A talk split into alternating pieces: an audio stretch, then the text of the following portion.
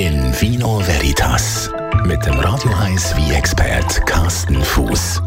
Präsentiert vom Landgasthof Leue in Uedike. Dort, wo man als Gast kommt und als Freund geht. leuen.ch Carsten, letzte Woche haben wir es auch schon davon gehabt. Es ist äh, um Portwein gegangen, Portwein. Und äh, du hast da wirklich viel Werbung gemacht für Portwein, was das ist, dass das ein süßer, äh, schwerer Wein ist, wo man so ein bisschen als Dessert kann äh, trinken oder zum Dessert oder zu Käse.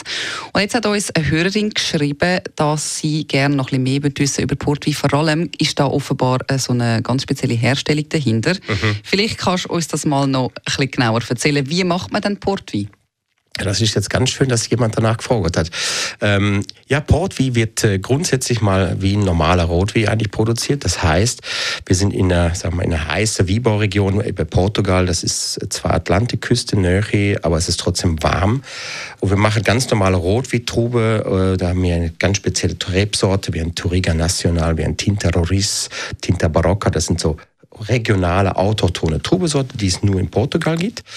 Und die Trube tut man einfach äh, normal ausreifen lassen. Man hat also relativ viel Zucker in der Beere, man kann einen kräftigen Rotwein machen. Dann wird die Trube abgelesen ähm, und die Trube wird dann in sogenannte ähm, Steilbottiche, sogenannte Lagares, wird die auf, äh, ausbreitet und dann wird die klassisch wie vor hunderten von Jahren schon, wird die mit Füßen stampft. Also wie man das aus dem Film kennt. Genau, ja, genau. Wie man das aus dem Film kennt, oder? Da wird die Trube liegen da in den, in den, in den Bottichen äh, und dann werden, da kommen mehrere Leute in diese Bottiche, stiegen drehen und tun mit der Füße einfach die Trube zerstampfen. Der Vorteil bei diesem Prozess ist, es ist ein ganz langsamer Prozess, es ist nicht schnell. Die Trubekerne, die sehr gefährlich sind, wenn die aufplatzen, dann gibt es so Bitterstoffe, die sind schonend gepresst, weil auch wenn du 200 Kilo schwer wärst und mit nackten Füßen kriegst du trotzdem der Trubekerne kaputt presst, also kaputt druckt. Deswegen ist das von Vorteil eben mit den nackten Füßen, weil die Fußsohle sind relativ weich. Relativ. Wenn du natürlich mit High Heels reingehst, dann sieht es anders aus.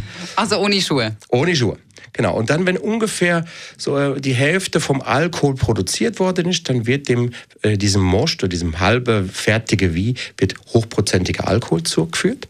Und das sorgt dafür, dass die Hefe im Produkt, also im Wie, im Most, dass die durch das Alkohol, durch die Alkoholzugabe ab, abtötet wird und das gärt dann nicht mehr weiter. Das heißt, wir haben äh, Alkohol, und zwar viel Alkohol von diesem Aufgespritter und wir haben gleichzeitig aber auch noch viel Restsüße.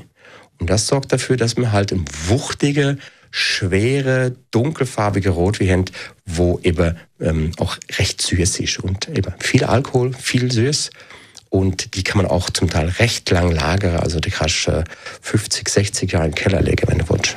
Es ist eine lustige Vorstellung. Also wenn ich das nächste Mal einen Portwein trinke, dann wird mir das Bild durch den Kopf gehen, dass irgendjemand mit den Füßen auf diesen Trauben rumgestampft ist. Genau, aber sie haben alle ihre Füße gewaschen vorher. Das ist ein sehr wichtiges Detail. In Vino Veritas auf Radio 1.